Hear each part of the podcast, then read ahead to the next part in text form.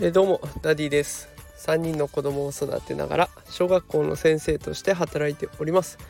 このラジオでは育児や教育を楽にするそんなヒントを毎日お送りしております。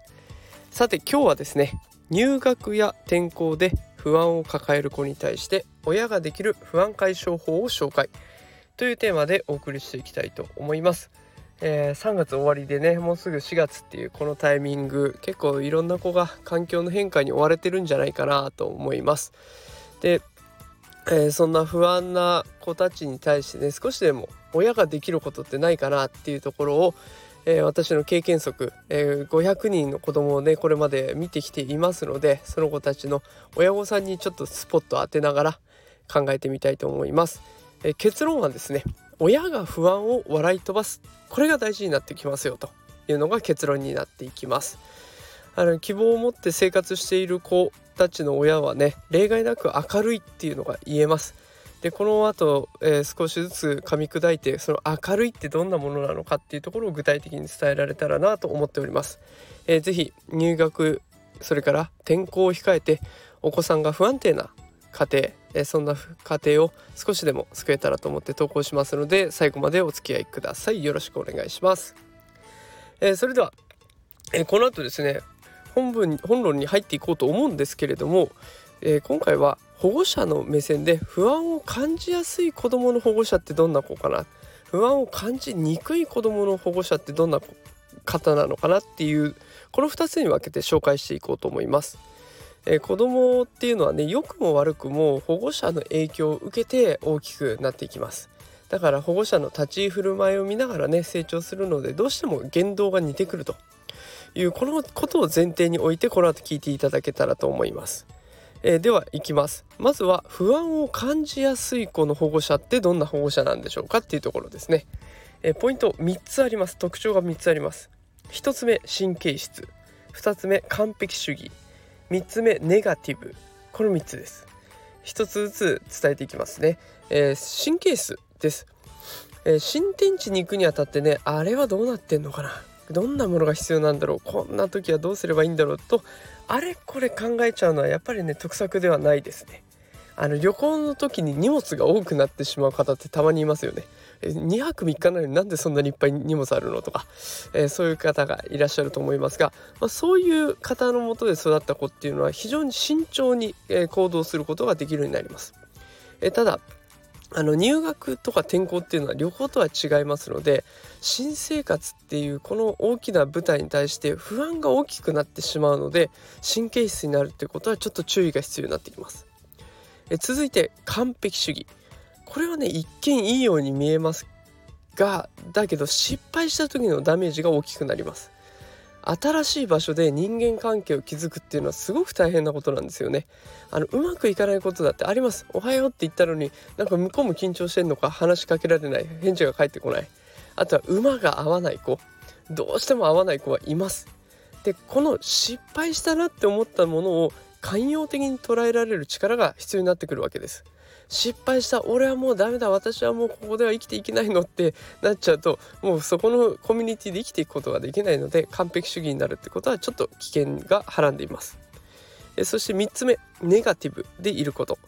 いつもネガティブな考え方をしているこの周りにはねもうどうしても人が寄りつかないんです。子供でも同じなんですね。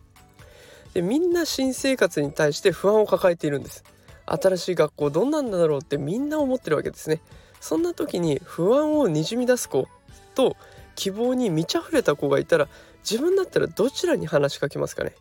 おそらく希望に満ち溢れて笑顔でいる子なんじゃないでしょうか。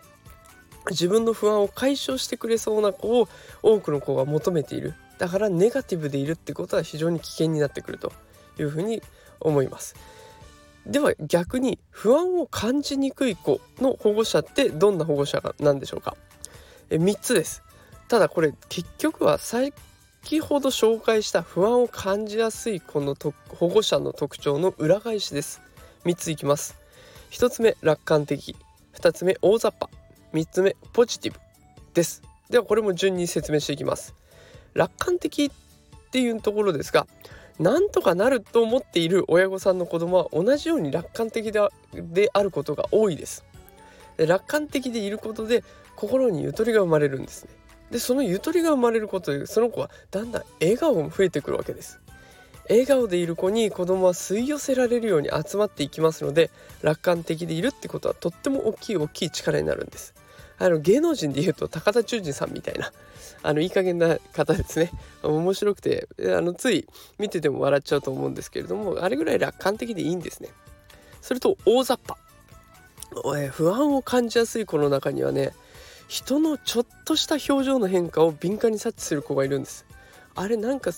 嫌なこと言っちゃったかな？あの子急に顔変わっちゃったなとかそんなに気にしなくていいんじゃないっていうところまですごく敏感に察知する子がいます。で逆に大雑把な子っていうのはそんなことお構いなしでどんどんどんどんいきます。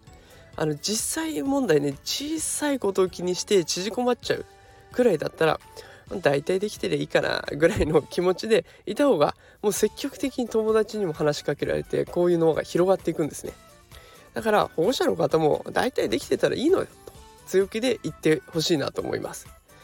え最後にポジティブです。まあ、ネガティブなことをずっと言っているとね周りにもうその考えが広がってまあ友達関係グループ全体がね嫌な思いをしてしまいます。ポジティブでいれば逆の現象が起こるわけですねポジティブなグループにいればポジティブな会話がどんどん広がっていって自分の心も楽になるんですだから保護者の方がポジティブな言動を心がければ子供もねだんだん自然とねポジティブな言動を真似してくれるようになるので是非このポジティブでいることっていうのも大事にしてみてください。ということで今日は新生活に向けて不安を和らげるための方法を紹介しました。子供は親の言動をきれいに真似します。だからこそ3つです。楽観的でいること大雑把でいることポジティブでいることこの3つをぜひやってみてください。子供が不安を抱えていてもね保護者のあなたがガーッと笑って笑い飛ばしちゃえばその程度なんだと子供も感じるようになりますあ俺の悩みなんてそんなもんなんだ私のくよくよ考えていたことって意外とちっぽけなことなのかもしれないというふうに感じてくれます。すぐに不安がね解消しないこともあるとは思いますが、まあ、でもそれでも親の方が諦めずに粘り強くその姿勢を見せることでだんだんと考え方が変わっていきます。えー、ぜひコツコツとやっていってほしいなと思います、えー、お子さんの新生活が楽しいものになることを祈っております。さあということで今日は新生活も間近ということで入学や転校で不安を抱える子に対して親ができる不安解消法を紹介というテーマでお送りしました。また明日も投稿したいと思いますので是非また明日もお聴きください。それではまた明日会いましょう。さようなら。